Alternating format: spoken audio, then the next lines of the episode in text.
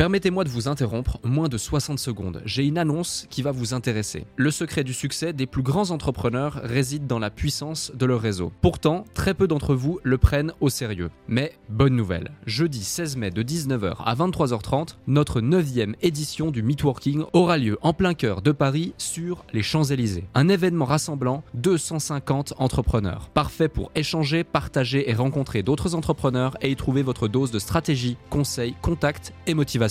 Au programme, des conférences centrées sur les piliers de votre activité, vente, stratégie et état d'esprit, un cadre prestigieux, des intervenants experts de leur domaine à votre disposition pour répondre à toutes vos questions et un apéro dînatoire pour les plus gourmands. Ce n'est pas juste un événement, c'est une chance de propulser votre activité avec des conseils éprouvés et un réseau de qualité. Attention, il reste moins de 50 places. Je vous invite donc à réserver votre place maintenant avant qu'il ne soit trop tard en consultant notre site podcastledéclic.fr ou en cliquant sur le lien dans notre bio Instagram. Merci de votre confiance, hâte de vous y voir et maintenant, place à notre épisode du jour.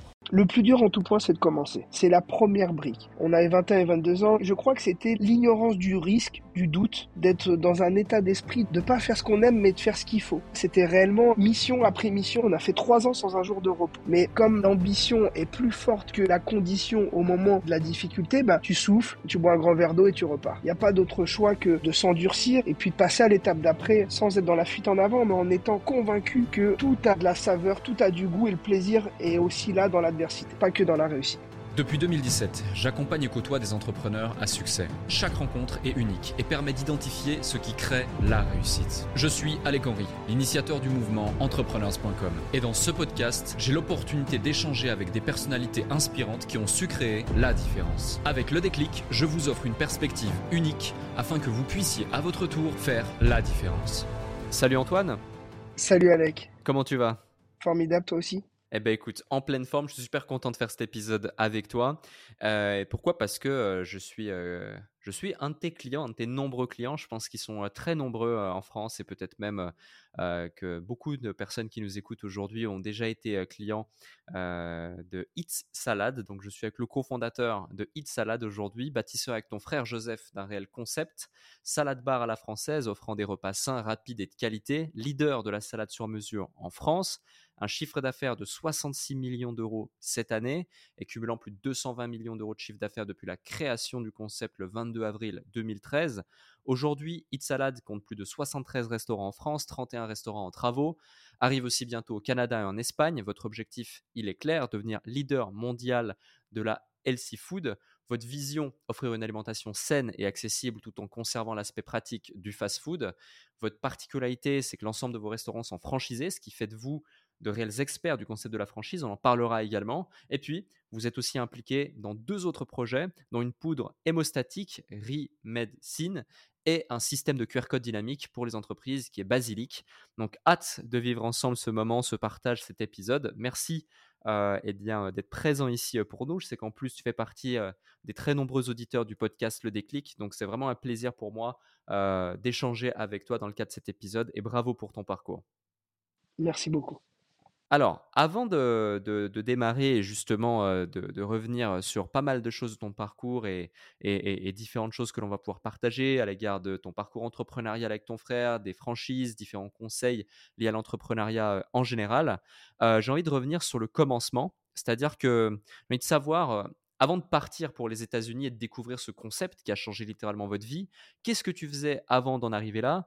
C'est quoi l'histoire, le parcours de Antoine et Joseph Est-ce que tu avais déjà envisagé d'entreprendre ou quelle était ta vie professionnelle? Quel tournant est-ce qu'elle prenait par rapport à, aujourd'hui? Écoute, merci en tout cas pour cette belle présentation. On avait 21 et 22 ans quand on a eu l'idée avec Joseph, donc finalement on avait une vie professionnelle qui était assez courte, bien qu'elle fût dense par les nombreux stages qu'on a effectués, mais qui étaient des tâches très basiques, de manutention. Pour la petite histoire, on a une mère espagnole et un père breton. On est né à Cannes, mais on a grandi à Brest et notre père vendait des poulets rôtis sur le marché.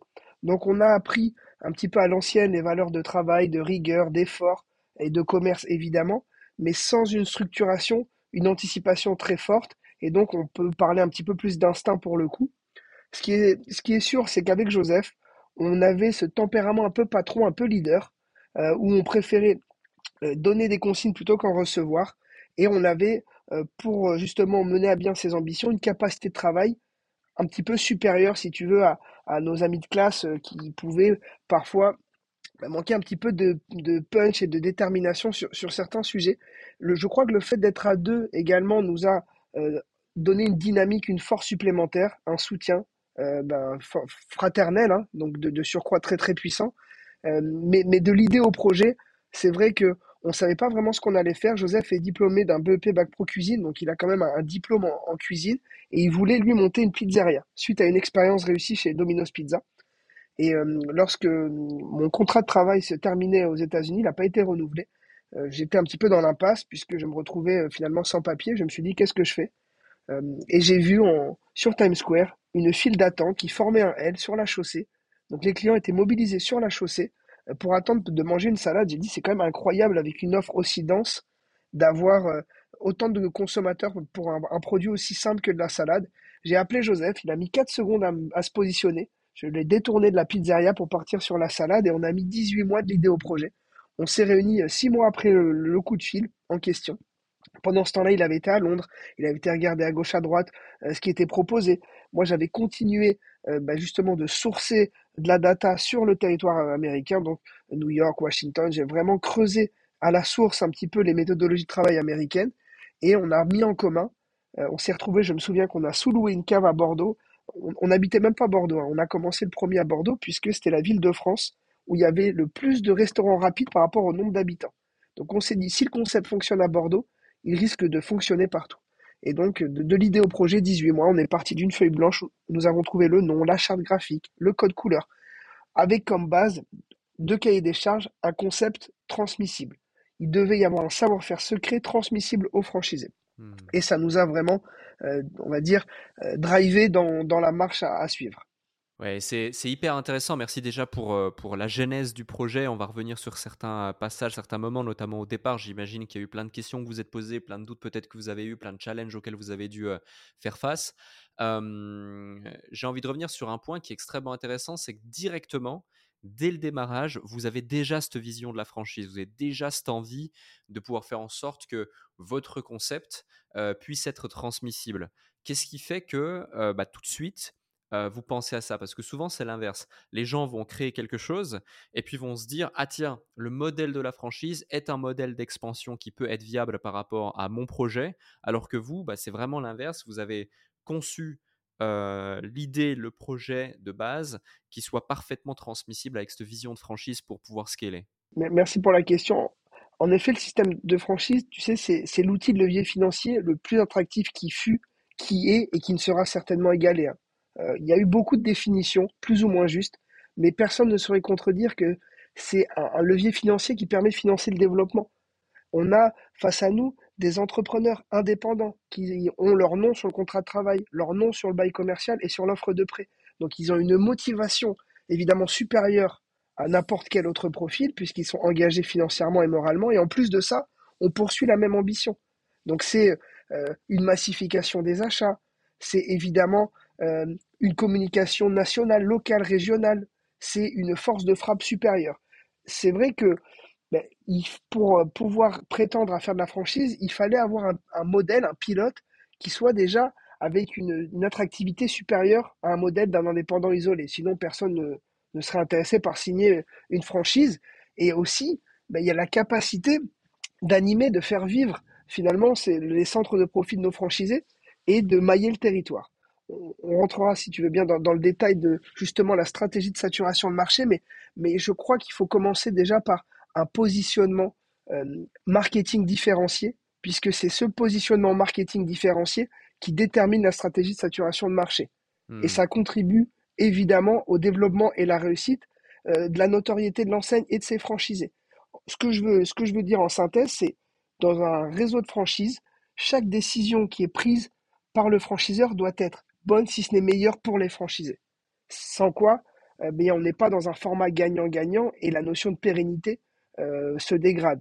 On est dans un état d'esprit, on a 33 et 34 ans avec Joseph, d'être des marathoniens et de ne pas être des sprinteurs. Et donc, c'est la rigueur, le, travail et la qualité qui vont nous permettre, avec de la constance évidemment, d'être de, très bons marathoniens. Ouais, complètement. Complètement. Et c'est bien que tu fasses l'analogie justement du marathon parce qu'on le voit, ça fait maintenant 10 ans que vous avez euh, créé le concept. Euh, au fur et à mesure des années, euh, il y a de plus en plus de restaurants, il y a de plus en plus de chiffres d'affaires mécaniquement. Et puis aujourd'hui, effectivement, comme je l'évoquais en début d'épisode, 66 millions d'euros de chiffre d'affaires, c'est considérable, c'est énorme. et 220 depuis le début de l'aventure. Donc on voit effectivement, ou en tout cas on imagine une croissance relativement linéaire, j'irais même jusqu'à dire exponentielle, en proportion du coup du nombre de restaurants qui, euh, qui, euh, qui est bien couvre le territoire et puis même euh, au-delà des frontières françaises vu que c'est le projet. je reviens justement sur le démarrage. Après avoir partagé ton idée avec ton frère Joseph, Comment est-ce que vous avez géré les différentes incertitudes, les doutes, surtout pour un projet bah, d'une telle envergure? On sait tous qu'un business physique, c'est un tout autre challenge qu'un business en ligne ou qu'un business type agence ou autre, où on a des frais qui sont complètement différents et, selon le modèle de commercialisation, ça change tout, surtout quand on part de zéro. quels ont été les facteurs clés qui vraiment t'ont donné confiance pour franchir le pas vers la création d'It Salad avec ton frère? Eh bien, je crois que c'est finalement l'ambition solidaire, partagée et commune qu'on voulait conquérir le monde. Tu vois, ça faisait partie réellement de notre ADN de, de, de, conquérant. Et on avait aussi cette fougue de la jeunesse, puisque euh, le plus dur en tout point, c'est de commencer. C'est la première brique. On avait 21 et 22 ans, je me souviens des épisodes d'obtention des financements où on avait 40 000 euros d'apport. Donc on avait 20 000 euros chacun que notre grand-père, feu notre grand-père nous avait laissé à la sueur de son front. Donc on s'est dit, bon, on a quand même un pactole, tout le monde ne commence pas dans la vie avec 20 000 euros chacun. Donc c'était déjà euh, une, étincelle.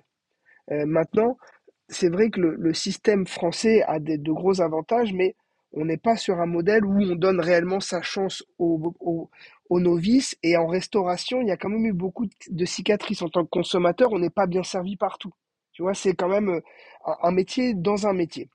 Et donc, euh, bah, je crois que c'était bah, l'ignorance du risque, du doute, tu vois, d'être dans un état d'esprit de ne pas faire ce qu'on aime, mais de faire ce qu'il faut. De poser un petit peu le cerveau, en tout cas dans l'affect, pour se dire, bah, on, doit, on a des devoirs plus que des droits. Et donc, on va, on va euh, enfiler le bleu de chauffe, on va poser le cerveau, on va penser à Cristiano Ronaldo, on va penser à l'excellence, on va penser euh, aux Spartiates et on va s'y filer. Et le fait d'être deux, bah, quand il y en a un qui met le genou à terre, l'autre est là pour le redresser. Ça, c'est possible que si on va dans la même direction. Et avec Joseph, cette proximité, le fait qu'on ait 13 mois d'écart et qu'on soit unis euh, depuis toujours avec les mêmes amis, la même garde-robe, on partage un grain de riz, tu sais, euh, dans notre fratrie. Donc, euh, c'est vrai que c'est un élément fort, mais je me souviens avoir eu 9 refus sur 10 de, financement bancaire, d'avoir été acheter mon petit costume à, en des enseignes de, de, prêt-à-porter très classiques, entrée de gamme, euh, d'avoir, on, avait des codes avec Joseph où on se touchait le genou pour euh, avoir des temps de parole équilibrés. Enfin, tu vois, c'était réellement euh, bah, des, missions après mission après mission. Un petit peu comme dans un jeu vidéo où tu pars de rien à pied, puis tu achètes un scooter, puis une moto, puis une voiture, etc. C'est ce qui nous est arrivé. On était vraiment dans une cave au départ, et puis progressivement, on, de la cave, on est parti dans 9 mètres carrés au-dessus du premier restaurant. On avait bah, une petite réserve où on dormait dans le même lit. Donc tu vois, on avait 24 et 25 ans, on dormait dans le même lit, on a fait trois ans sans un jour de repos. Mais trois ans d'affilée sans un jour de repos, on a fermé le soir de Noël. Euh, ah, psychologiquement, c'est très dur.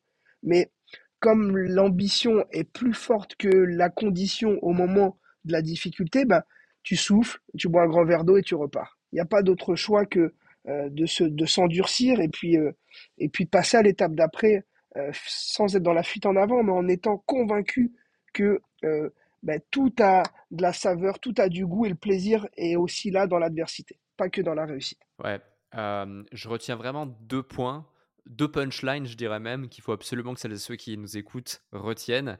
C'est euh, que vous n'êtes pas dans la dynamique de faire ce que vous aimez, mais de faire ce qu'il faut faire. Ça, c'est le premier point clé euh, qui devrait être appliqué par toutes les personnes qui nous écoutent. Et le deuxième point, c'est que l'ambition est plus forte que la condition au moment justement où vous lancez l'activité. Et je reviens dessus, c'est que ouvrir le tout premier Hit Salad avec des ressources limitées, ça a dû être un énorme challenge. Tu l'as évoqué brièvement. C'était quoi les principales difficultés auxquelles vous avez été confrontés lors de l'ouverture de votre premier restaurant et quelles ont été les stratégies que vous avez adoptées pour les surmonter? Parce que finalement, tu l'évoques ici, 9 mètres carrés, vous dormez ensemble dans le même lit pendant 3 ans, pas de jours de repos, etc. Mais ce qu'il faut comprendre aussi, c'est que pour qu'une franchise fonctionne, il faut éprouver le modèle. Il ne faut pas juste éprouver le modèle, mais il faut faire en sorte de le rendre le plus sexy possible pour les franchisés potentiels derrière, leur montrer qu'il y a de la réelle rentabilité, leur montrer qu'il y a de la croissance. Donc derrière, il faut vraiment voilà, faire un, bel emballage cadeau.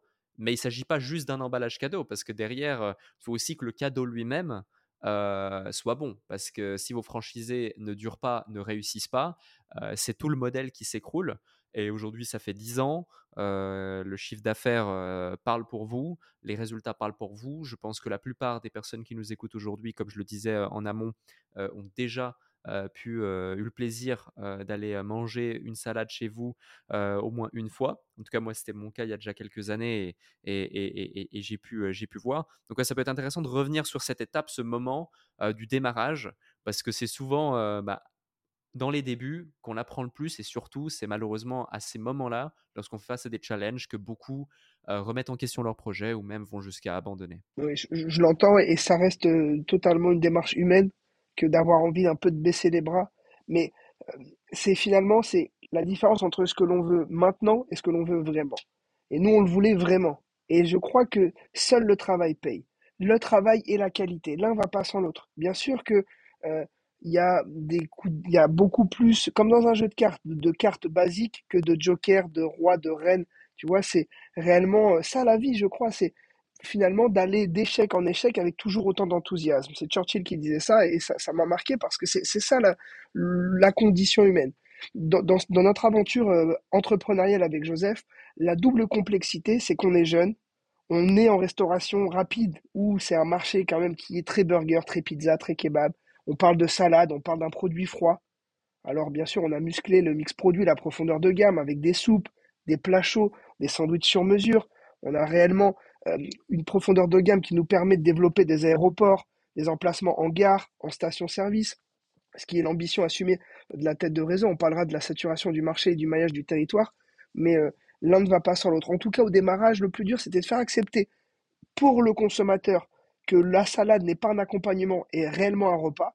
Et puis pour les banquiers, les fournisseurs, quand on leur a dit, écoutez, monsieur le fournisseur, nous, on veut que vous puissiez livrer A pour B, donc lundi pour mardi, partout en France à la même heure.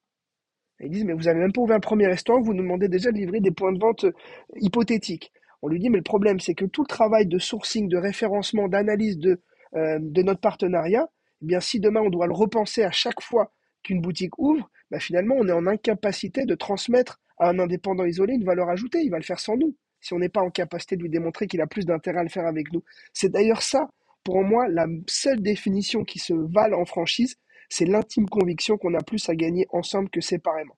Et c'est pas l'intime conviction, c'est la seule démonstration. Puisque la conviction c'est bien, mais c'est de la démonstration qui, qui permet finalement à tout le monde de savoir se positionner dans, dans la relation. Et donc, euh, on, en parlera comment on peut justement garder le leadership sur le marché avec des franchisés tous propriétaires de leur territoire d'exclusivité, comment on est capable de plafonner les marges pour avoir une attractivité et un cercle assez vertueux. Mais, euh, mais c'est assez simple parce que le métier du franchiseur, est un métier où on trouve des franchisés, on développe, on obtient des financements, on trouve des emplacements, on forme, on anime euh, de manière locale, régionale, nationale, avec seule ambition, encore une fois, de partager la richesse. Et cette notion de partage, elle est possible qu'avec des porteurs de projets, qu'avec un état d'esprit bon père de famille sans être familial. Tu vois, c'est ça souvent le, mmh. le problème de d'être euh, finalement dans sa zone de confort. Euh, les gens, je le remarque, sans, c'est pas un jugement de valeur, hein, c'est vraiment un constat, c'est que les gens ont tendance à être un petit peu doux avec eux-mêmes et durs avec les autres, alors que je crois que c'est l'inverse qu'il faut faire. Si on est dur avec soi-même et doux avec les autres, bien on est dans une, dans une approche qui est beaucoup plus empathique, beaucoup plus euh, noble, chevalière, et qui permet de progresser, puisque le combat, il est avec soi-même. Je crois qu'on est seul, on meurt tout seul, malgré euh, le fait qu'on cohabite, et je veux pas faire de philosophie de comptoir ici, mais, mais le combat, il est avec soi-même. Et, et si on se couche le soir en ayant travailler un petit peu la patience, si l'impatience était une de, nos axes de travail, euh, la colère, etc., bah finalement, le combat est gagné, euh, que ce soit dans l'entreprise mmh. ou même dans la, dans la vie perso. Mais euh, je crois que à vaincre aussi sans péril, on triomphe sans gloire. Tu vois, le, le fait de, de, de, se donner une ambition, c'est bloc par bloc. Si on pense à monter l'Everest et le sommet depuis le, le, bas, la base, ça marche pas. Si tu penses 100 mètres tu arrives à 100 mètres, tu plantes ton petit drapeau, tu te refais 100 mètres, c'est plus digeste, c'est plus accessible. Euh, et je crois aussi qu'il n'y a pas de bon tempo dans la vie pour commencer, mais plus tu commences tard, ben plus tu as des responsabilités parce que tu es potentiellement chef de famille. Donc la, notion de risque maîtrisé euh, dans l'entreprise, dans l'entrepreneuriat, le risque, il est permanent et la maîtrise du risque, elle reste quand même assez volatile. Il y a des Covid, il y a des éléments de la vie qui font qu'on ne maîtrise pas toujours tout. Et donc, bah, plus tu as de responsabilités familiales, d'enjeux, d'engagement financier déjà pris, moins tu as de liberté pour pouvoir euh, enfiler le bleu de chauffe et te concentrer à 300% sur l'objectif qui est euh, bah, pour nous d'être le leader mondial aujourd'hui en, salade, plat chaud et but sur mesure. Complètement. Euh, merci pour ces éléments. je reviens sur un fait, tu l'as rapidement évoqué, mais vous partagez souvent dans d'autres interviews les difficultés que vous avez rencontrées pour avoir l'aide des banques. le fait d'avoir des financements, le fait de, de, réussir à se pitcher ou autre, que ce soit auprès des banques, auprès de VC ou autre, c'est un vrai enjeu pour beaucoup d'entrepreneurs, même certains qui nous écoutent, quand tu as une startup ou quand tu as un projet quel qu'il soit. S'il y avait un, deux ou trois conseils que tu voulais partager sur des stratégies que vous avez appliquées ou des stratégies qui, a posteriori, auraient pu vous aider maintenant avec l'expérience que tu as accumulée pour pouvoir justement obtenir finalement le financement nécessaire ou les financements nécessaires, quels sont ces différents conseils que tu aimerais partager? Salut à vous tous qui êtes de plus en plus nombreux à écouter le déclic. Je tenais à prendre quelques instants pour vous en remercier personnellement. Grâce à votre soutien et votre écoute, nous connaissons une croissance fulgurante parmi les podcasts business en francophonie. Si aujourd'hui vous voulez améliorer votre karma, je vous invite à laisser un avis et 5 étoiles maintenant sur la plateforme de podcast sur laquelle vous écoutez cet épisode. Cela ne prend que quelques instants et ça aide énormément pour continuer de vous offrir des interviews de plus en plus inspirants avec des invités inédits. Je lis tous vos avis et ils représentent beaucoup pour moi. Maintenant, retour à l'épisode. Eh bien, je crois que le, premier, c'est d'avoir une vision, on parle d'un financement bancaire, une vision pessimiste, pour euh, plutôt être surpris plutôt que déçu. Donc une vision pessimiste, ça ne veut pas dire que c'est la jouer petit bras. Ça veut dire vraiment euh, se dire, bah, atteindre le point mort déjà. Pas, pas se dire, bah, je vais commencer à, faire 3 millions d'euros la première année. Y aller bloc par bloc. Ensuite, la préparation. Réellement, je crois que c'est le résultat. La préparation, cette capacité justement à, à, préparer les entretiens, préparer les rendez-vous, à transmettre de la documentation aux interlocuteurs, à faire des comptes rendus et surtout, ça c'est le liant, c'est de garder une pression dans le bon sens du terme permanente. Moi, je me souviens, et c'est pas, euh, c'est, c'est pas de la légende. Hein. Le banquier, euh, sur les neuf, euh, il y en a neuf qui nous ont dit non sur dix. Il en restait un. Et je me souviens, donc notre destin était entre les mains de, ce monsieur, s'il nous écoute. merci, euh, monsieur le banquier. il était entre deux eaux. Bon, il nous a senti déterminés, on était vraiment volontaires, mais eh bien, on avait un petit apport, c'était quand même un projet ambitieux, on était junior en entrepreneuriat, et la balance, elle était encore, elle n'avait pas encore penché dans le bon sens. Et je me souviens, on, l'appelait, euh, il nous répondait pas, on envoyait un mail, je l'appelais à 9h le matin, il me répondait pas, pour savoir quelle était sa position. À 11h, j'envoyais un mail, à 13h, j'étais dans son bureau, ou 14h. Mais je me souviens, il était choqué, il me dit, mais attendez, vous croyez que j'ai vous comme client Je lui dis, peut-être, moi, ma vie, c'est vous qui la tenez entre vos mains. Et je pense que d'avoir eu justement cette pression, il s'est dit, mais les deux là, ils sont déterminés jusqu'à la muerte, ils vont rien lâcher. Et on n'avait rien lâché, c'était euh, notre tempérament. Et euh, alors, on n'a pas été trop loin non plus pour ne pas perdre la relation, mais c'est suffisamment d'impulsion pour qu'ils se disent que, euh, bien écoutez, on, avait vraiment euh, l'envie de, bien faire. Et, ce qui est intéressant, c'est que derrière, la relation bancaire, elle est essentielle. Hein. ce sont des partenaires privilégiés. sans banque, il est impossible de, faire de la croissance, en tout cas dans un format plutôt standard. Et, on, est retourné voir les neuf banques qui nous avaient dit non, avec le premier bilan, puisqu'il était, était plutôt très bon, le premier bilan de la première année. Et, on a eu ben, quasiment 100% d'accord sur le deuxième. Donc, tu vois, on, hmm. a réussi à inverser un peu la tendance, mais, mais c'est certain que si tu te décourages, tu te dis, bah oui, ils m'ont dit non, euh, évidemment, euh, que euh, on parle de, construire une entreprise. C'est quand même quelque chose qui n'est pas standard. Une création d'entreprise à 21 et 22 ans, ça reste extraordinaire, ça sort de l'ordinaire. Complètement, complètement. c'est assez dingue, surtout que encore une fois, euh, aujourd'hui, c'est devenu un peu à la mode d'entreprendre, notamment euh, après le Covid, euh, le, remote, le freelancing, etc., les réseaux sociaux et autres. Mais il y a dix ans, ça ne l'est pas du tout et il faut vraiment oser, il faut prendre des risques. il y a aussi quelque chose de relativement intéressant, c'est que à l'époque, la data, l'information n'était pas aussi facile à capter. Aujourd'hui, on peut lancer des publicités, mettre en place différentes choses, analyser plein de choses grâce à Internet, voire même se connecter à différentes bases de données et disposer de ces éléments relativement rapidement. Dans votre cas, il y a quelque chose d'assez original que vous avez mis en place. C'est une approche directe et personnalisée pour mener votre étude de marché en interrogeant les habitants avec des questionnaires Comment cette stratégie vous a-t-elle aidé à construire le concept et choisir l'emplacement idéal pour votre premier restaurant? Est-ce que tu recommanderais ce type d'approche, ce type de méthode aux entrepreneurs qui nous écoutent? Alors bien sûr, adapté peut-être avec les outils d'aujourd'hui comme je l'ai évoqué en amont, mais dans quelle mesure cela vous a aidé? Eh bien, en fait, je, pense qu'il n'y a pas une seule méthode, mais c'est un cumul de plusieurs méthodes qui convergent vers l'ambition et l'objectif. Mmh. Aujourd'hui, on sait que le direct, donc tout ce qui est marketing direct, ça marche, puisque le consommateur, nous, on s'est dit, bah, on connaissait Bordeaux, mais on connaissait pas très très bien la ville. Donc la première question, c'est euh, euh, quelle note donnez-vous au concept de, composer vous-même votre salade sur mesure? Euh, Combien seriez-vous prêt à dépenser pour manger une salade sur mesure? Et combien de fois par semaine vous pourriez y aller? Et où vous le voyez géographiquement dans la ville? Et en fait, c'est eux qui m'ont influencé, parce que c'était un mélange d'études de marché, de sondages, et ceux qui, bah, les consommateurs, je crois que j'ai interviewé 300 personnes ou 400 personnes à la sortie de, bah, dans la rue, hein, vraiment comme tu sais les les tu sais les, les troubles, enfin ce qui on, a ces, ces formats-là un peu euh, de gens qui t'interpellent dans la rue, tu sais, ils sont un peu vifs et, oui, complètement. Et, bien c'est un peu ça que j'ai fait. Euh, alors tout le monde n'a pas mmh. osé répondre, mais mais je crois qu'il faut théâtraliser. Il faut euh, considérer le regard de l'autre finalement pas comme un jugement, euh, et pas comme un frein. Ça doit être qu'un moteur. Ça peut être que euh, de la force que les gens nous ont envoyée. Donc, euh, d'aller au contact de la population, d'aller au contact, se confronter, demander, et surtout prendre la réponse pas comme on voudrait l'entendre, mais comme elle est réellement. Et, cette notion de là, on, on rebondit sur le faire ce qu'on aime ou faire ce qu'il faut. Eh bien, c'est vrai que si on a envie de s'entendre dire que bah, ça marche, bah, ça va marcher aussi. C'est ça l'histoire, c'est d'œuvrer, de, de, bosser, et puis de bosser. Parce que derrière, il y a quand même une petite fausse croyance, je pense, et c'est normal, de tout tout de suite, parce que c'est la tendance. Il n'y a rien sans rien. Il n'y a que du travail, et puis la complexité, c'est pas d'arriver, puisqu'il n'y a pas de ligne d'arrivée, tout est chemin. Mmh. Pour, pour, notre vision, hein, tout est chemin. Donc, c'est la capacité à remettre de l'intensité dans toutes les actions avec toujours autant de bienveillance, autant de, de plaisir et puis de discipline. La discipline, elle est, euh, t'en parlais en préambule, tu fais attention à ce que tu manges, tu fais attention à, ce que tu consommes, parce que tout, le tout est dans le tout.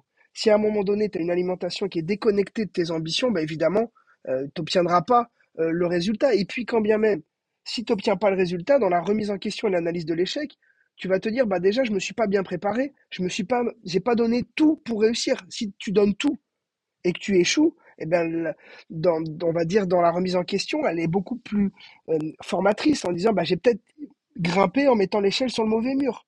Alors que de se dire bah, déjà j'étais mal préparé, j'ai pas tout donné, évidemment que euh, la conclusion c'est un échec, partiel ou total. Ouais. Alors ça veut pas dire que c'est fatal, hein. bien au contraire, mais en tout cas ça met du plomb dans l'aile. Et comme nous sommes que des humains, évidemment, euh, le cumul bah, de, de, de, de coups d'arrêt peut être fatal pour certains. Complètement. Complètement. Et je vais revenir sur, sur la partie franchise. Aujourd'hui, donc, vous avez 73 restaurants en France, 31 en travaux, une volonté d'expansion aussi au Canada et en Espagne. ça fait 10 ans. Est-ce que tu saurais nous expliquer, année après année, plus ou moins, qu'on se rende compte de l'expansion de ce modèle au fur et à mesure? Année 1, vous avez un restaurant, celui que, vous avez lancé du coup avec Joseph, ton frère. comment ça se passe à partir de l'année 2 À quel moment les premiers franchisés rentrent dans la danse? Et, quelle est la, comment dirais-je, l'expansion et la, vélocité de croissance du modèle? On, a réellement, tu vois, on avait trouvé un nom qui s'appelle Eat Salad, mange salade en anglais. C'était un nom commercial qui est très fort, mais très difficile à déposer. Comme on, personne nous a réellement aidés je ne veux pas m'apitoyer, mais on n'a pas eu d'aide. Le fait d'avoir aucune aide extérieure, ou très très peu, ben ça nous a obligés à être très autodidactes. Et on a déposé la marque dans 69 pays. Alors on l'a pas fait le premier mois, mais progressivement, on a déposé la marque dans 69 pays, en croquis, en logo, en dessin, en marque semi-figurative, vraiment pour avoir un terrain de jeu ben, qui soit international, au maximum. Et on s'est dit, ben, comme le concept c'était de dupliquer, euh, on se vous, écoute, on se vous voyait avec Joseph au service, devant les clients, devant les salariés. Le vouvoiement est obligatoire chez nous partout parce que ça fait partie d'un degré de différenciation. On a analysé le concept, il y, en a, il y a 580 éléments qui composent le concept Hit Salade classifié en 13 catégories, que sont la zonification, la localisation, les méthodes de vente, la gestion de personnel, gestion de produits, etc. Et le vouvoiement fait partie des 580 éléments. On s'était autodiscipliné à se vouvoyer parce qu'on, pour apporter un peu de noblesse, pour euh, apporter quelque chose un peu, encore une fois, différenciant. Donc, on a, euh, on était préparé à recruter le franchisé dès le premier jour s'il se présentait. On, a fait un coup de pub qui était, qui était intéressant, c'est qu'on a acheté la une du Sud-Ouest, qui est le journal, euh, en tout cas euh, Sud-Ouest comme son nom l'indique. On a acheté la une et pour le jour de l'ouverture, on a, on a mis en première page, en première page de, de, garde, on a mis Hit Salade arrive enfin pour vous à Bordeaux. Les 100 premières salades offertes aux 100 premiers clients. Hmm. Tu vois, comme si c'était déjà quelque chose qui était institutionnel. Et on, a même, pendant les premières semaines, expliqué que nous, on n'était que des salariés et que les, fondateurs étaient des Américains de Los Angeles qui avaient eu l'idée que nous, on était simplement leurs bras armés ici sur le territoire. Tu vois, pour apporter un peu de profondeur, un peu de grandeur, c'était pas deux minots de 21 et 22 ans, c'était rassurant. Et on a eu, euh, je pense qu'au troisième mois d'ouverture, j'avais des gens qui commençaient à me dire, est-ce que vous franchisez? Alors, on n'avait pas encore analysé le modèle le plus rentable à reproduire et on n'avait pas finalisé euh, la transmission efficace du concept à des potentiels franchisés. Tu vois, la rédaction des manuels opératoires, on avait une Bible, mais c'était pas euh, aussi étoffé que ça devait être pour être un franchiseur en bonne et due forme. Donc, premier pilote, avril 2013, euh, en hyper-centre-ville. Deuxième pilote, zone d'activité, qui sont les deux gros formats qu'on a en France. Zone d'activité en novembre 2014. Donc, on ouvre le, deuxième pilote, qui sont finalement les deux modèles qu'on retrouve massivement aujourd'hui sur, le territoire national. Et donc, on a analysé de manière approfondie justement ce modèle le plus rentable à reproduire. On a mis une année de préparation pour organiser la reproduction et la transmission efficace du concept. Et en 2015, on recrute et on lance surtout le premier franchisé. Les premiers franchisés qu'on a lancés ont parfaitement tourné. C'est-à-dire qu'ils ont été chercher le million d'euros hors taxe de chiffre d'affaires dès la deuxième année sur les deux. Hmm. Donc, euh, ils ont été pourquoi? Parce que bah, c'était des franchisés pionniers, c'est des franchisés. Je me souviens, notre premier franchisé, il a vendu sa voiture pour avoir l'apport. Je me souviens comme c'était hier. C'était euh, vraiment, euh, tu vois, un projet de vie, mais un projet économique en même temps. Une grande famille. Et c'est ça qui nous a intéressés, c'est ça qu'on a réussi à, aller chercher. En tout cas, sur, une, sur un déploiement en l'instant, parce qu'on n'avait pas encore identifié des zones de chalandise qui présentent un potentiel similaire au modèle pilote pour être reproduit dans les mêmes conditions. On n'avait pas encore toute cette expertise du système de franchise, mais on avait un bon concept déjà, et surtout un concept qui présentait une attractivité supérieure, encore une fois, à, un modèle isolé. Donc 2015, première franchise réussie, 2016, on continue, 2017, 2018, on ouvre un petit peu de succursales aussi, parce qu'on avait quand même une rentabilité qui est très forte euh, quand c'est une boutique détenue par la tête de réseau. On a vu rapidement les limites de la succursale, justement le fait de que ce soit des salariés qui, bah, qui opèrent n'a pas la même saveur que lorsque c'est un entrepreneur qui soutient l'investissement, qui le supporte. Il est beaucoup plus impliqué. Hein. C'est d'ailleurs ça le levier de la franchise. Si on regarde dans le monde, les plus grandes industries, c'est en franchise qu'elles sont organisées. Les leaders mondiaux sont tous des franchises, hein, sans, sans faire de mmh. l'apologie de la, la, franchise. C'est réellement... Euh, nous, c'est basé sur le travail d'Alfred Pislon, qui a été à la tête de General Motors pendant 30 ans, et sur les travaux du docteur Potterfield dans 69 à Stanford, qui a vraiment mis en lumière ces leviers financiers, économiques que, sont en franchise gagnant-gagnant. On n'a pas recruté que des bons franchisés, on n'a pas trouvé que des top emplacements aussi, parce que bah, on est que des êtres humains et forcément euh, on a été dans certains quartiers en devenir bah, qui n'ont pas atteint les performances qu'on voulait. On a des franchisés qui, quand on les a recrutés, étaient dans un moment de leur vie euh, qui correspondait à la réussite en franchise et puis euh, pour x, y raison, ils se sont détournés un petit peu de l'objectif initial. Il faut comprendre que pour réussir en franchise, il faut l'intime conviction que pour réussir individuellement, on doit d'abord réussir collectivement. Et il y en a à l'école, souviens-toi, Alec, qui partageaient pas le goûter. Et en grandissant, c'est les mêmes que tu retrouves qui ne le partagent pas. Hmm. Et ces profils-là, c'est notre quotidien aussi. Donc, on ne fera pas l'unanimité, mais les meilleurs clubs attirent les meilleurs joueurs. On en est convaincu. Et plus le réseau avance, plus on est en capacité de recruter les meilleurs euh, franchisés. Et plus que de les recruter, surtout de les garder. C'est ça qui compte. Complètement, complètement, je te rejoins. Merci pour tous ces éléments et, et ça donne davantage de clarté sur, sur le modèle. Tu as fait référence à, des recherches ou à des personnes qui ont justement démocratisé et contribué énormément au modèle de franchise aujourd'hui, qui effectivement, je, l'admets, je, le reconnais aussi sur notamment le modèle des business physiques. Le business de la franchise est un des plus puissants, si ce n'est le plus puissant aujourd'hui. on le voit d'ailleurs, un point dans le film The Founder, qui revient sur le parcours de Ray Kroc et donc la franchise McDonald's. Et dans ce film, on voit un point qui est extrêmement important, c'est le fameux manuel, le fameux process que tu as évoqué.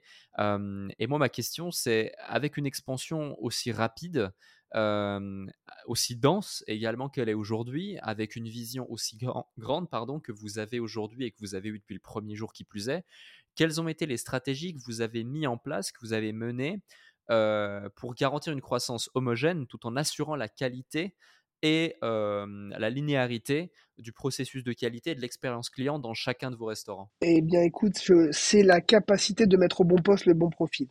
Déjà dans le choix de la zonification, donc de la localisation du point de vente, et puis surtout d'avoir des entrepreneurs qui ne sont pas des investisseurs inactifs. Mmh. On, on a formé personnellement les premiers franchisés. Je continue aujourd'hui à recruter personnellement chaque franchisés. Pour le match du territoire, par exemple, national, donc en France, il me reste 92 franchisés à recruter pour finaliser 392 zones de chalandise qui présentent un potentiel similaire aux pilotes à reproduire. Donc finalement, tu vois, j'ai que besoin de 92 franchisés pour finir le match de mon territoire. Ils sont triés sur le volet. Je mets pas de jugement de valeur, euh, mais ce qu'on veut, ce sont d'excellents managers. Des gens qui euh, ont du charisme, du leadership et de la diplomatie, une main de fer dans un grand velours. On veut d'excellents euh, bah, gestionnaires, évidemment, mais là, ce sont des ratios de structure, donc ça reste très mathématique, et surtout d'excellents commerçants. Et l'un va pas sans l'autre. Et du coup, bah, on a reproduit le binôme. 100% des franchisés Eat Salad sont à deux, voire à trois, mais il n'y a pas de franchisé seul. Hmm. Donc c'est un élément fort. Le fait d'être à deux, d'avoir une connaissance de leur secteur d'implantation. Moi, quelqu'un qui me dit, bah, je suis, je connais Nantes comme ma poche, je vais ouvrir à Toulouse, bah, pour moi, c'est une ineptie, ça peut pas fonctionner. Il faut connaître son tissu économique local. Il faut y être euh, imprégné depuis au minimum trois ans. Tu vois, pour avoir du poids et finalement euh, bah, mettre le meilleur franchisé potentiellement au meilleur emplacement. Parce que la conséquence, si je me place mal le franchisé, c'est qu'il prend la place de quelqu'un qui est potentiellement meilleur que lui. Et ça me dessert. Puisque mon enrichissement, il est proportionnel à l'enrichissement du franchisé. C'est ça qui est fou en franchise. C'est que à partir du moment où c'est gagnant-perdant, ben c'est perdant pour l'ensemble des parties.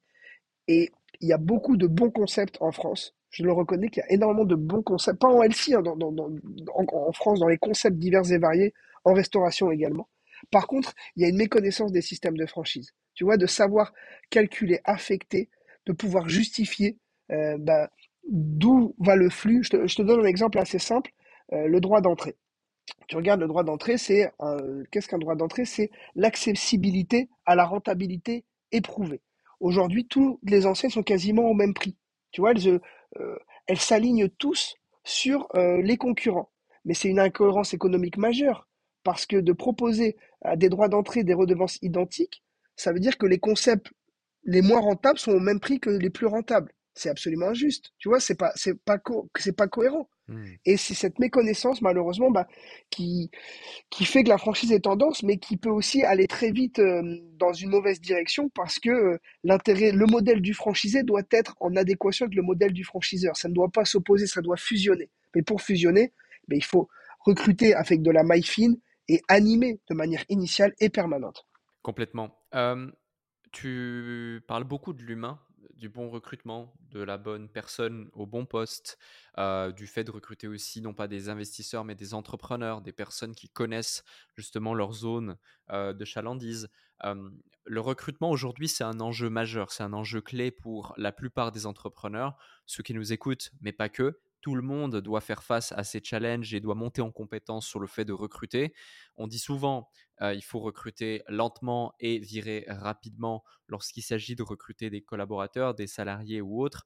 le fait est que vous, vous recrutez d'une part des collaborateurs, des salariés et vous l'enseignez aussi aux gens qui sont vos franchisés. Mais en plus, vous devez trouver les bons franchisés. Comme tu le disais, voilà, tu as ton maillage national qui est déjà établi, tu as quelques emplacements qui sont encore disponibles, mais tu sais la valeur de chacun des emplacements et donc tu sais l'importance de trouver la bonne personne pour ces endroits.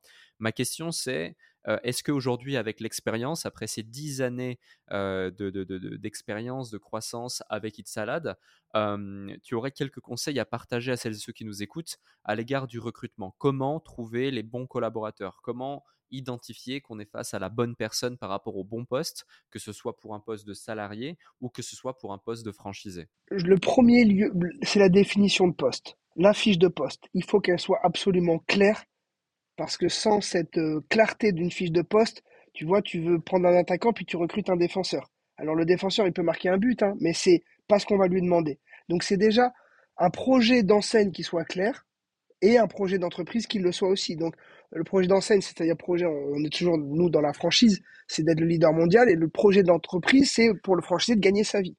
Euh, donc c'est ça. Donc comment on peut bah, finalement avoir une fiche de poste qui soit claire, mais qui va être évolutive, parce que les besoins de l'entreprise, surtout en franchise, ça évolue très vite. Donc, quelle capacité ont les collaborateurs à se remettre en question, à être finalement dans une renaissance quasi permanente pour pas atteindre un plafond de verre, et donc bah, de former et de passer du temps. Donc, le travail, toujours pareil. Euh, la communication, c'est essentiel. C'est souvent le problème majeur, c'est l'interprétation entre ce qu'on a voulu dire, ce qui a été perçu, ce qui a été compris, ce qui a été. Ben, il y a un fossé énorme et ça fait de la tension. Surtout si, à un moment donné, il n'y a pas le temps d'échange au bon moment, eh bien, ça crée de la rancœur. Et puis, quand la rancœur est là, c'est difficile de faire marche arrière. Comme l'offre, quand même, l'offre en général est assez dense, eh bien, les gens ont une volatilité encore plus de nos jours qui peut bah, euh, être, euh, pour moi, un vrai frein à la croissance. Sans humain, on peut rien faire. De toute façon, donc c'est vraiment le nerf de la guerre. Le côté commerçant, le côté gestionnaire, à la limite, tu l'as un petit peu en toi. Tu vois, c'est quelque chose qui. Mais le côté manager, le savoir mettre au bon poste le bon profil, c'est, c'est de la légitimité déjà. Il faut être légitime, il faut être crédible, il faut connaître son sujet.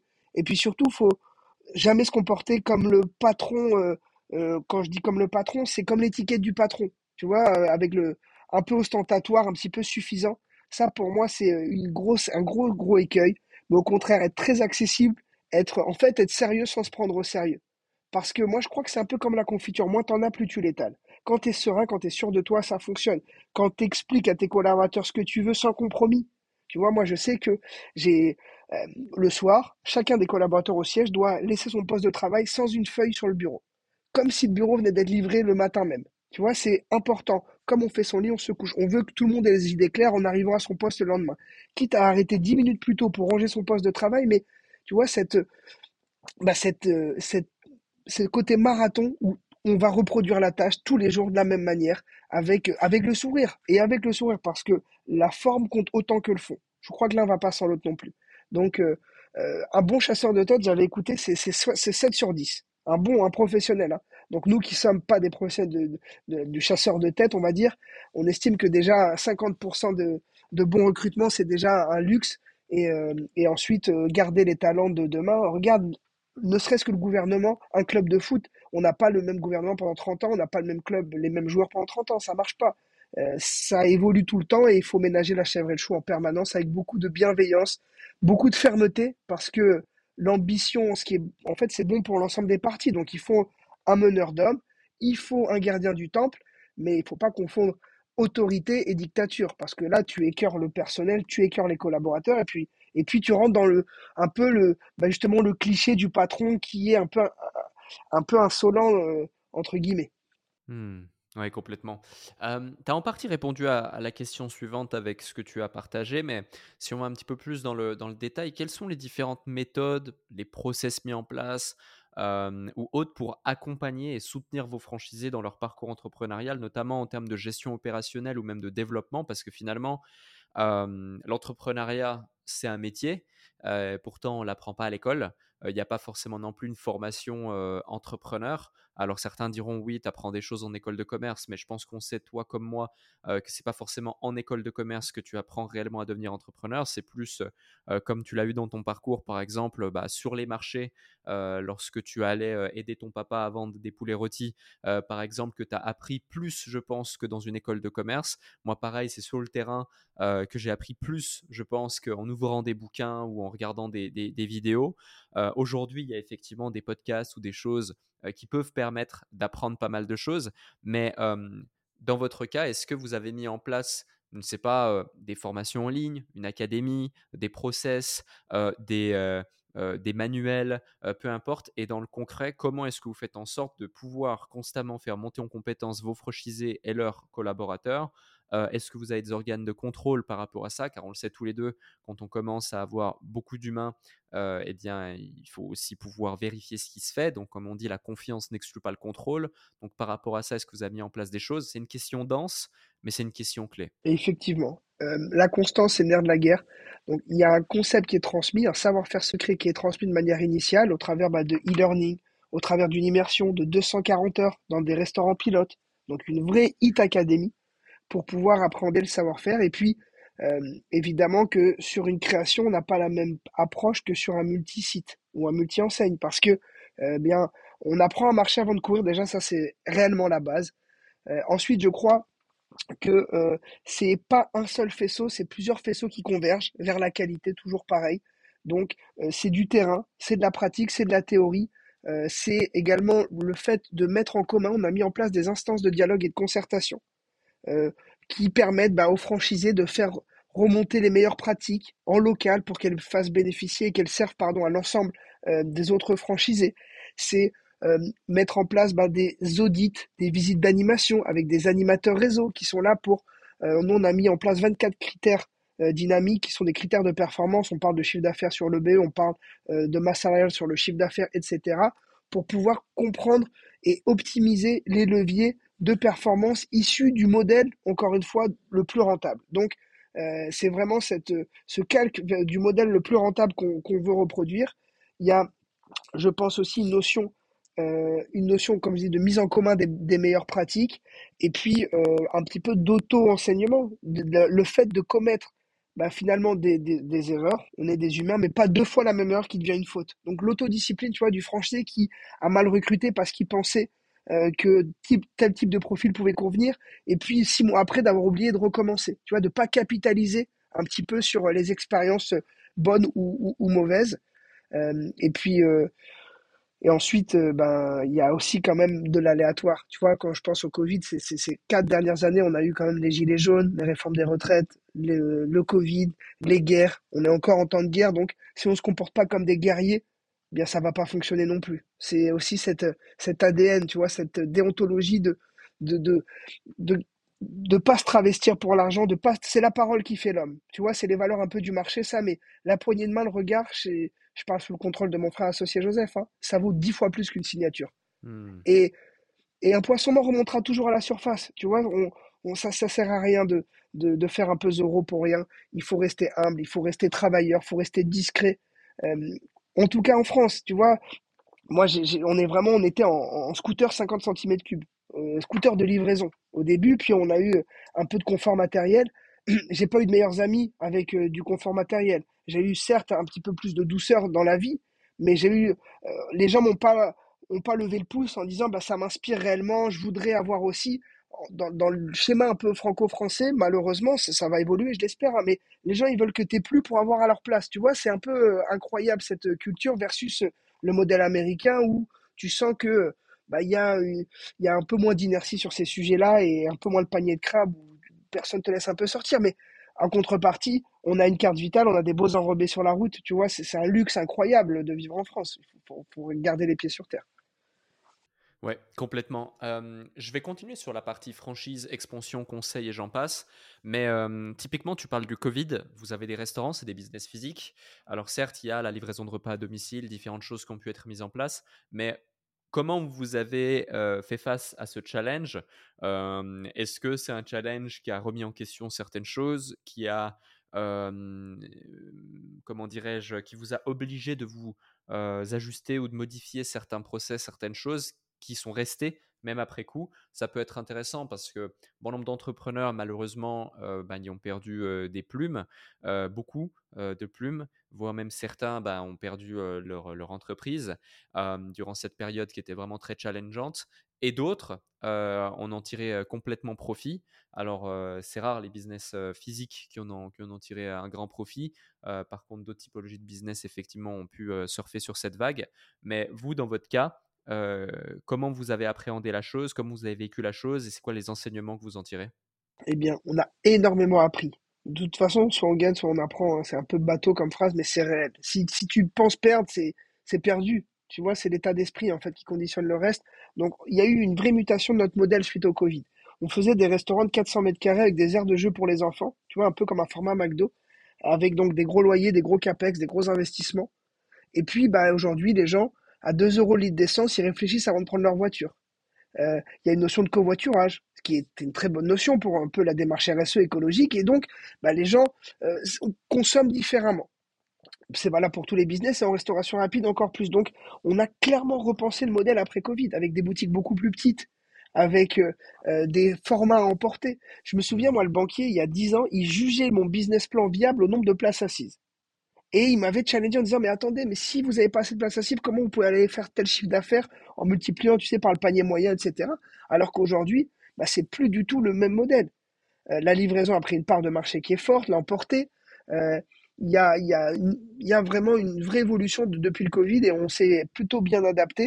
De toute façon, on n'avait pas eu le choix parce que euh, le bon entrepreneur, c'est celui pour moi qui sait prendre la bonne décision au bon moment. Et trois secondes après, une décision qui paraissait bonne devient mauvaise. Et ça, si tu mets de l'émotion, si tu mets de l'orgueil hmm. ou de la fierté, eh bien, tu peux plus faire machine arrière. Il faut garder que de la dignité. Et ça, c'est très très dur. On est que des humains. Mais te dis non, moi, ça fait trois ans que j'ai bossé ça sous ce format-là. Hors de question de balayer d'un revers de la main. Mais tu maximises ce qui marche et tu minimises ce qui foire. Et tu, euh, entre guillemets, tu, ben, tu, renais tes cendres en permanence. C'est ceux-là, pour moi, qui vont rester et qui vont être des institutions. Parce que l'objectif, là, nous, on veut être leader mondial. On ne parle pas de, d'ouvrir 10 restaurants de plus. On parle de truster le marché aujourd'hui du burger euh, par, par McDonald's, euh, de la pizza par Domino's et du sandwich par Subway. Donc, euh, voilà, c'est, c'est, ce travail de fond. Sachant qu'on a, on a que 10 ans.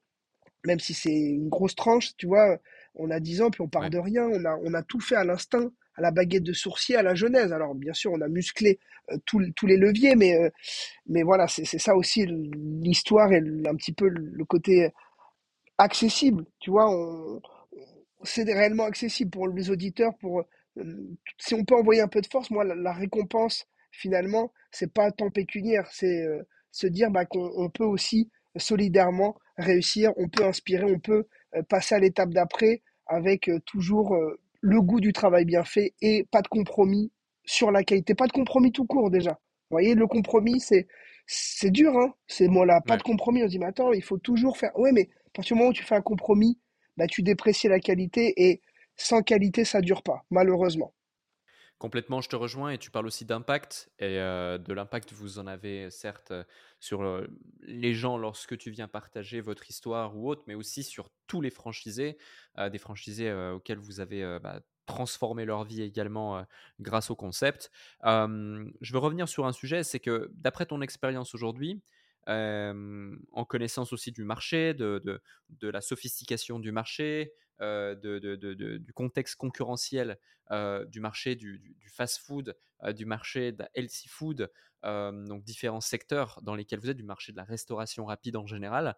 Est-ce que tu saurais nous mm, nommer ou identifier les différents facteurs qui ont été cruciaux pour le succès, la croissance rapide de Hit Salad après coup, et peut-être que même euh, la, question sous-jacente surtout, c'est que souvent ce sont liés à des fondamentaux et, euh, et, que, et que, ce sont peut-être des, éléments qui peuvent être appliqués par celles et ceux qui nous écoutent, par nos auditeurs, euh, à leur business. Et c'est ça le plus important finalement également. Eh bien, je crois que déjà, c'est le positionnement marketing qui doit être différencié. Tu vois, il faut cette différenciation, il faut aller chercher une niche. Si tu penses aller concurrencer le leader institutionnel, c'est brave, c'est honorable, mais ça paraît un peu technique, tu vois, de prime abord. Il faudra peut-être plus d'une vie pour le faire. Donc déjà, c'est de, euh, naviguer dans un environnement où on a le maximum de chances de réussir, d'avoir une approche mathématique. Si tu veux, le champ lexical avec Joseph, c'est la rigueur allemande, l'ambition américaine et l'efficacité asiatique, avec la French touch évidemment, mais c'est ça le, le, la base de, de, l'entrepreneur pour nous, euh, chevronné ou pas, mais celui qui va le devenir. C'est d'avoir déjà cette vision-là, et ensuite de chercher le business, la niche, qui permet bah, de ne pas être face à euh, des, des experts, que ce soit en solidité financière, en expérience, en, à tout niveau qui vont bah, nous balayer d'un revers de main. Nous, dans le LC, il y avait des acteurs, il y avait des semi-leaders, sans manquer de respect à qui que ce soit, je ne me permettrai jamais, mais tu vois, il n'y avait, y avait pas d'institution. Aujourd'hui, c'est encore le cas. En LC, je, je pense que Alec, tu es en incapacité de me dire quel est le leader mondial. Alors que de, hmm. la pizza, tu peux, de la voiture, de, tu peux, de la location de voiture, tu peux le faire, etc. Donc, euh, d'aller chercher quelque chose qui soit euh, déjà on va dire, accessible ou qui paraît accessible, et ensuite bah, de creuser, d'y aller bloc par bloc avec, euh, avec une énergie, une férocité, dans le bon sens du terme, hein. mais, euh, mais sans faille. En tout cas, des failles, il y en aura, mais, mais pas se gargariser non plus, euh, et passer à l'étape d'après, toujours. Tu vois, la fuite en avant sans être dans la fuite, mais se dire c'est quoi mon coup d'après, mon anticipation, ma préparation, et, et, et de l'organisation. L'organisation, c'est souvent ce qui nous fait défaut à l'humain, c'est qu'on est à l'instinct, tu vois, on, on, y va un peu au, flair.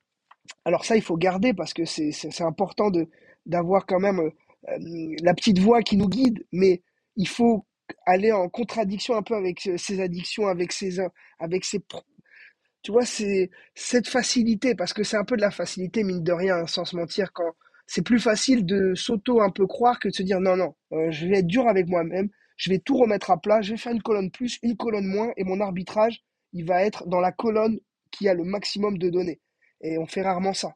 Et ça, c'est valable pour tout. On prend en perso. Hein. Une décision, elle se fait pour nous de manière très mathématique. En tout cas, une décision mathématique, elle est justifiable, elle est argumentable, elle est défendable.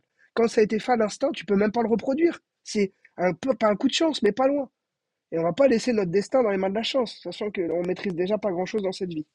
Complètement, complètement, je te, je te rejoins. Donc une approche très pragmatique. Je retiens un truc euh, que j'aime beaucoup, c'est, c'est tu disais, la rigueur allemande, l'ambition américaine et les process asiatiques, c'est ça?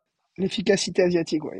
L'efficacité asiatique. Je trouve ce concept extrêmement pertinent et je pense que beaucoup d'entre, d'entre nous, moi le premier finalement, même si je me rends compte que je l'ai un petit peu, euh, devrait le mettre en place et conscientiser le fait de le mettre en place dans, ces différents projets, dans ces différents business.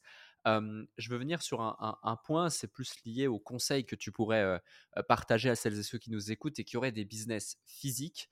on sait aujourd'hui les challenges de la création et du développement d'un business physique quels seraient les conseils clés que tu donnerais aux entrepreneurs qui souhaitent se lancer dans ce secteur, donc qui démarrent et qui souhaitent se lancer dans ce secteur aujourd'hui, maintenant, en 2023, en 2024, et surtout aussi tenir sur le long terme, comme eh bien, vous avez pu le faire, vous pouvez le faire, et avec cette vision que vous avez. Donc que ce soit dans un modèle franchise ou que ce soit dans un modèle individuel, quels seraient les différents conseils que tu donnerais à quelqu'un qui veut se lancer dans le business physique?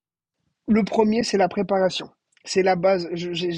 Des entrepreneurs que j'ai rencontrés au gré de mon parcours euh, qui ont ouvert en cinq semaines des business. Je dis, mais comment c'est possible en cinq semaines? Le temps, ça ne s'achète pas. On ne peut pas aller plus vite que la musique. Comment vous avez pu incuber? Comment vous avez pu digérer? Comment vous avez pu euh, essayer, faire des tests? Nous, on a construit une boutique avec des cartons de déménagement pour savoir si on passait avec le, le plateau. Pour, tu vois, c'était la maille fine, du détail.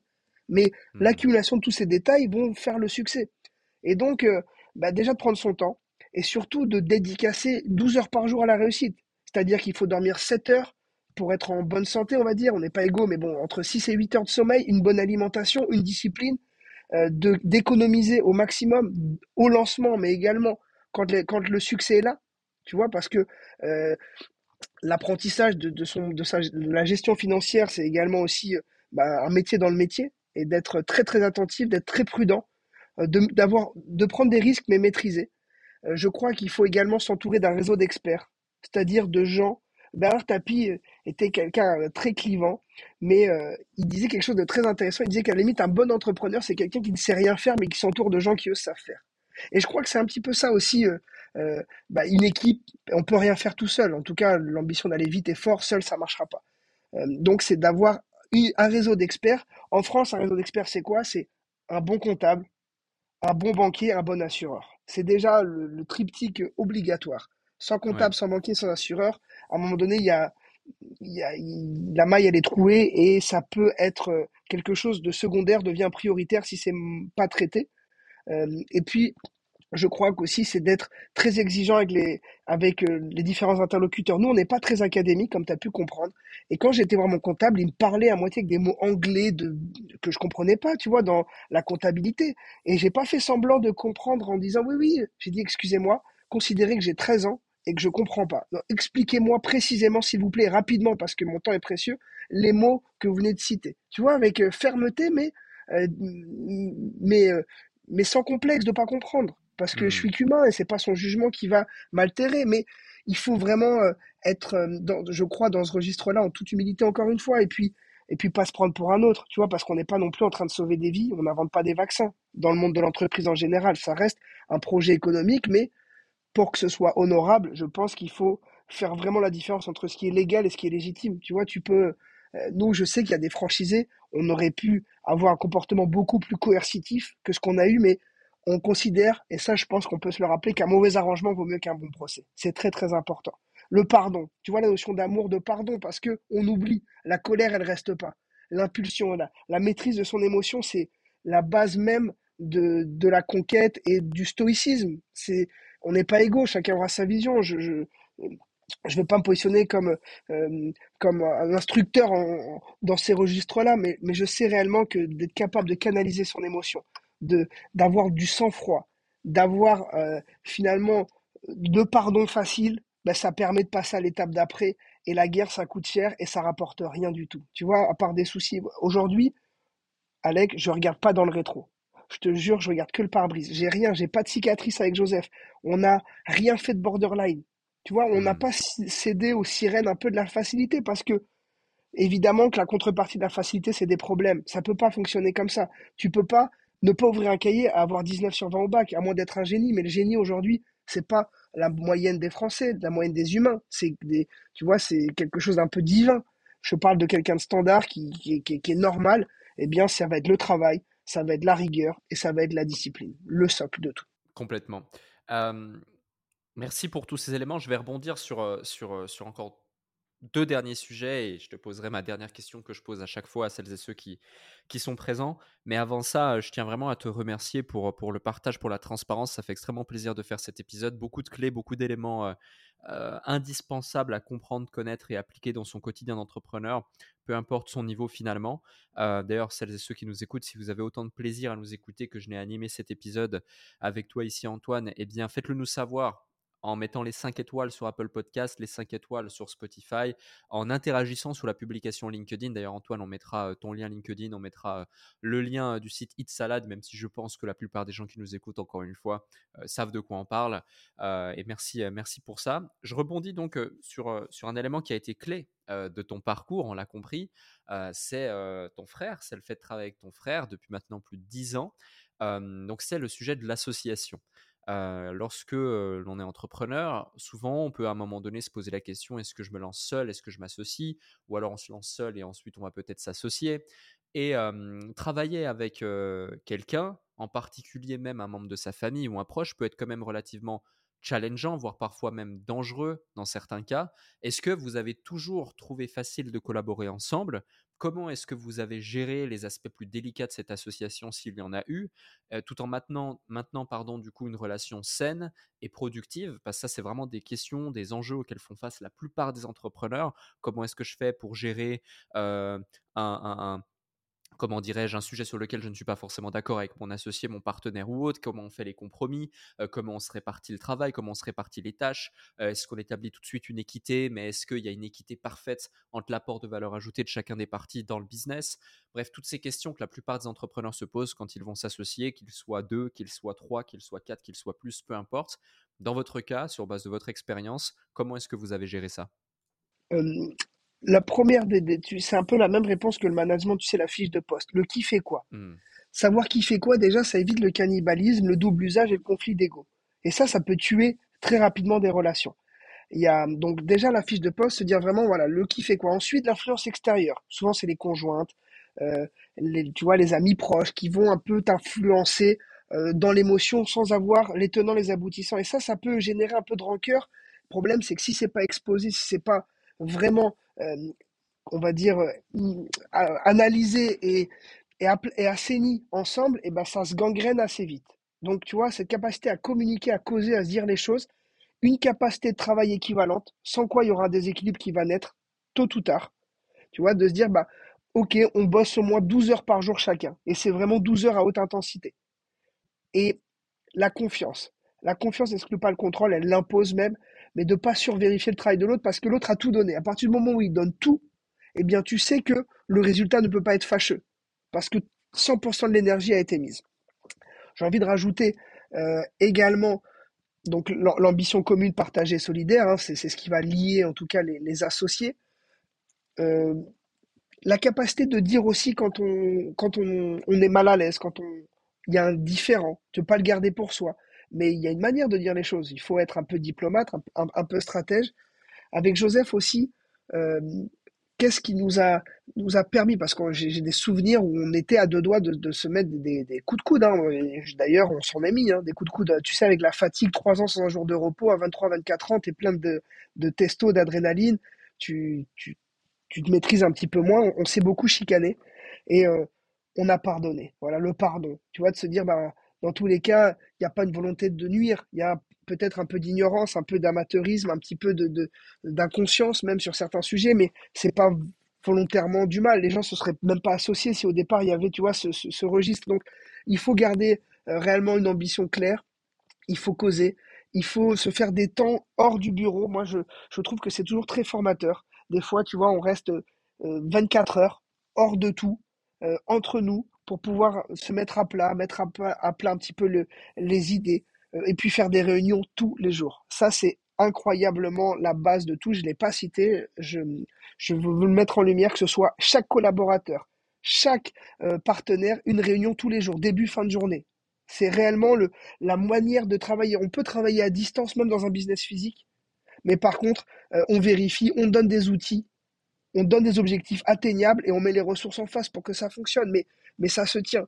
Si tu euh, penses que tu as dit les choses et que ça va être fait parce que tu l'as dit, c'est faux. Déjà, c'est faux initialement et de manière permanente, c'est encore plus faux. Il faut pas traquer. C'est cette notion vraiment de répétition. Cristiano, si c'est Cristiano, c'est qu'il fait 200 euh, 000 coups francs par an. Il s'entraîne. Après le match, il va s'entraîner. Et c'est ça l'excellence. Et l'excellence pour nous, c'est ce qui nous anime. Donc, on a une ambition, tu vois, de base déjà qui, qui est partagée et commune. Ouais, complètement. C'est extrêmement intéressant. Et, justement, tiens, je rebondis sur un concept, un concept qui est hyper important. tu utilises le terme excellence. Beaucoup de gens utilisent des mots, des termes, des fois un petit peu à tort et à raison. je m'en suis rendu compte que ça m'est arrivé aussi. dans ton cas, pour celles et ceux qui nous écoutent, de façon à ce qu'on mette un peu plus de concret sur ça, c'est quoi la définition de l'excellence dans l'entrepreneuriat, dans son quotidien, euh, ou dans une industrie comme la tienne, dans un métier comme le tien? La notion d'excellence, si tu veux, c'est de ne pas faire de compromis sur la qualité, de ne pas faire de compromis sur l'amateurisme, de ne pas commettre deux fois la même erreur qui devient donc une faute. Tu vois, ça, c'est réellement essentiel. C'est, c'est pas tant le résultat, on parlait de, de chemin et de ligne d'arrivée. Il n'y a pas de ligne d'arrivée, c'est un chemin. Et dans l'excellence, c'est pareil. Et ce qui est valable aujourd'hui, il n'est même pas demain. Donc euh, la seule certitude qu'on a, c'est que rien n'est sûr. On est d'accord, il n'y a aucune certitude. Mais c'est pas pour autant que dans un milieu aléatoire, on va être aussi aléatoire que le milieu. Si on est carré dans un rond, ben on sera carré dans un rond. Le mieux, c'est d'être carré dans un carré, mais c'est utopique. Donc, cette excellence, c'est tous les jours, avec beaucoup de sourire, de bienveillance, d'humilité, d'aller encore plus fort, encore mieux. Et, euh, et puis, et puis d'entraîner les autres, parce que seul, on va rien faire. J'en suis intimement convaincu. On a toujours pris plus de plaisir à être en collectif. À tout, tout, enfin, je veux dire, les sports les plus regardés, c'est les sports collectifs. Tu vois, c'est, c'est, les meilleurs moments, c'est les moments qu'on partage. C'est la notion de partage, d'équilibre. En, préambule, on parlait d'équilibre. Tu, utilisais ce mot équilibre. Je crois que c'est euh, un élément essentiel. La pérennité et l'équilibre. Et c'est quoi? Bah, C'est des profits partagés. C'est euh, des contrats. Quand on croit aux choses, on se l'écrit. C'est important aussi de, de contractualiser les choses, de pas euh, de garder la poignée de main le regard, mais aussi, vu qu'on est convaincu, ben on se l'écrit, ça évitera des problèmes, ça évitera des litiges et une perte d'énergie au profit finalement bah, de l'ambition, qui est de, euh, bah, de faire de la qualité, parce que tu es un peu pollué par, euh, par d'autres, d'autres aspects du, business qui, qui, peuvent, qui peuvent être, comme je te dis, quelque chose qui est secondaire devient prioritaire. Une coupure devient une gangrène, et puis finalement entraîne la mort. Complètement. merci pour ces éléments, merci pour ces réponses. Je vais rebondir sur un autre point, c'est les projets, les différents projets sur lesquels tu es, et aussi la notion d'équilibre, c'est-à-dire qu'en plus de Hit Salad, vous avez également lancé des projets dans le domaine médical, on l'a évoqué lors de la présentation, et les QR codes dynamiques. Comment est-ce que vous organisez votre temps et vos ressources pour vous engager efficacement dans ces différents projets? Est-ce que vous avez une stratégie en particulier ou une routine que vous avez appliquée pour équilibrer ces différents engagements tout en assurant leur succès et puis bien sûr en menant à bien votre vie, votre quotidien? Effectivement, c'est l'organisation. Ça paraît basique, mais je vais un peu je vais étayer. Moi, je suis chef de famille, donc je veux être un bon père, un bon mari, un bon fils pour mes parents, un bon frère pour mon frère, un bon ami pour les peu d'amis que j'ai. Aussi, hein, dans la notion de qualité, on peut pas avoir 50 amis, ça n'existe pas. Moi, j'ai envie de dire que ça se compte sur les doigts de la main. Et donc, c'est l'organisation. Le, la pratique d'une activité sportive et physique quotidienne, au moins 5 sur 7, 5 jours sur 7, est essentielle. De une demi-heure à 1h30, mais il faut pratiquer. Il faut du sommeil et il faut de l'alimentation. C'est vraiment la base de, de toute entreprise. Euh, quand j'ai entreprise, c'est euh, même, même une entreprise musicale, n'importe quelle discipline, ça va être, ça va être la base. Ensuite, je pense que dans le choix, nous, dans le choix des business que, que l'on a, on a euh, sur le médical, donc la poudre hémostatique qui a pour vocation de stopper des hémorragies en 6 secondes, on a un associé qui se comporte comme un associé, qui se comporte pas comme un salarié. Ce que j'entends par là, c'est que on peut pas courir plusieurs lièvres à la fois. Quand on fait tout, on fait rien. La, complexité, c'est qu'on moi, moi, je crois que l'excellence, elle passe par l'exclusivité. Tu vois, si Cristiano, je reprends souvent Cristiano parce qu'il m'inspire ce, cet homme-là, euh, s'il faisait du basket, du foot et du ping-pong, il serait pas aussi bon. Il est bon précisément parce qu'il fait du foot. Et là où il est bon, si tu veux, c'est à 22 mètres quand il est sur son pied droit. C'est là où il est le meilleur. Eh bien, c'est ça. C'est cette capacité vraiment à être dans ce qui se fait de mieux et dans le, et dans le maximiser et minimiser là où on est moins bon. Nous, on a pris avec Joseph euh, une assistante de vie qui s'occupe de toute notre vie personnelle. C'est-à-dire vraiment tout ce qui pourrait parasiter un petit peu ma concentration dans le monde des affaires. Alors c'est un luxe qu'on s'est permis après quelques années de dur labeur, mais aujourd'hui, pour pouvoir être bon sur tous les fronts, euh, eh bien, on ne peut pas le faire sans une équipe derrière, tu vois, qui, qui fait vraiment ce, bah, ce travail de, fourmi qui, est euh, qui n'est pas ingrat du tout, hein, qui, est au contraire euh, très gratifiant, mais qui est un peu laborieux, qui est minutieux et qui est précis. Et si à un moment donné, tu as bah, un écueil quelque part, bah, le problème, c'est que ça va un peu bah, contaminer le reste et au final, c'est fâcheux pour tout le monde. Et comme moi, j'ai donné ma parole, tu as compris que on y est attentif et on est très concerné par ça. Euh, il est hors de question que je me défausse par mauvaise organisation ou par amateurisme. Tu vois, ce serait euh, pour moi très déloyal. Donc organisation euh, et puis et puis s'entourer des bonnes personnes et toujours pareil, mettre à jour en permanence les ambitions communes. Très clair. Très clair, merci pour ça. J'ai une dernière question pour toi euh, que je pose à chaque invité qu'on a sur le déclic. Est-ce que tu peux nous partager, s'il te plaît, quelque chose que tu n'as pas encore partagé dans le cadre de cet échange, mais aussi que peut-être tu n'as jamais partagé dans aucune interview, qui représente pour toi un vrai déclic, limite une transformation identitaire dans ton parcours Ça peut être une simple phrase, une situation, une citation, euh, un échec, une réussite, une déception, euh, un succès, peu importe. mais tu as vraiment carte blanche pour le mot de la fin. Eh bien, écoute, je me souviens au quatrième, cinquième mois de lancement. Donc, on est après l'été. Et on a le temps que la comptabilité se mette en place. On livrait, tu sais, on avait des scooters de livraison. Puis moi, j'avais la tâche de livrer les salades pour, pour les clients. Et le premier tableau de bord, donc on va dire le premier mini bilan comptable sort et on fait zéro, on n'avait pas de franchisé, on fait 0,70% de marge, même pas 1% de renta. Et on voulait prendre 7% de, de redevance et de royalty. Donc on s'est dit, attends, on fait même pas 1%, comment on va aller dans ce modèle, aller prendre 7 Avec Joseph, on s'est dit, bon, bah, écoute, si on trouve pas une solution, bah, ça s'arrête. On va pas travailler comme on fait, comme des fous, pour moins de 1% de rentabilité. Enfin, tu vois, c'était plus viable. Et j'étais euh, très contrarié, mais euh, mais putain, je, je pardon, j'étais vraiment touché par, euh, par cette analyse et j'étais en train de livrer, je me souviens vraiment, j'étais en train de livrer mes salades et j'ai dit à Joseph, écoute, on va augmenter les prix d'un euro. On a augmenté tous les prix d'un euro. On a, on a proposé une offre moins, une formule moins chère qu'il y avait avant parce qu'on n'avait que deux formules. On est passé à huit formules. Donc tu vois, en augmentant mais en proposant de dépenser moins. Le mois d'après, le bilan est sorti, on a fait 10 000 euros de bénéfice ce qui était en, qui correspondait au prorata du chiffre d'affaires, si tu veux, à, à 9, 9, 9%. Donc on s'est dit, ça y est, tu vois, on a, on a clairement avancé. Et si on n'avait pas trouvé la solution, je crois qu'on aurait, on serait parti sur un autre business. Tu vois, on ne se serait pas entêté hmm. dans, dans l'adversité. C'est pas dans l'adversité, mais la définition de la folie, tu sais, pour moi, ce que c'est, c'est de faire la même, précisément la même action en pensant que le résultat va être différent. Ce sera pas différent, c'est fâcheux. Tu cours tout droit dans le mur, tu le traverseras jamais, tu peux le faire mille fois. Ça ne veut pas dire qu'il ne faut pas être persévérant et endurant. C'est-à-dire que faire la même chose précisément, ça ne marche pas. Il faut toujours évoluer, s'adapter. Voilà un petit peu euh, l'anecdote que j'avais envie de te partager, de partager aux auditeurs. Merci Antoine. Merci beaucoup.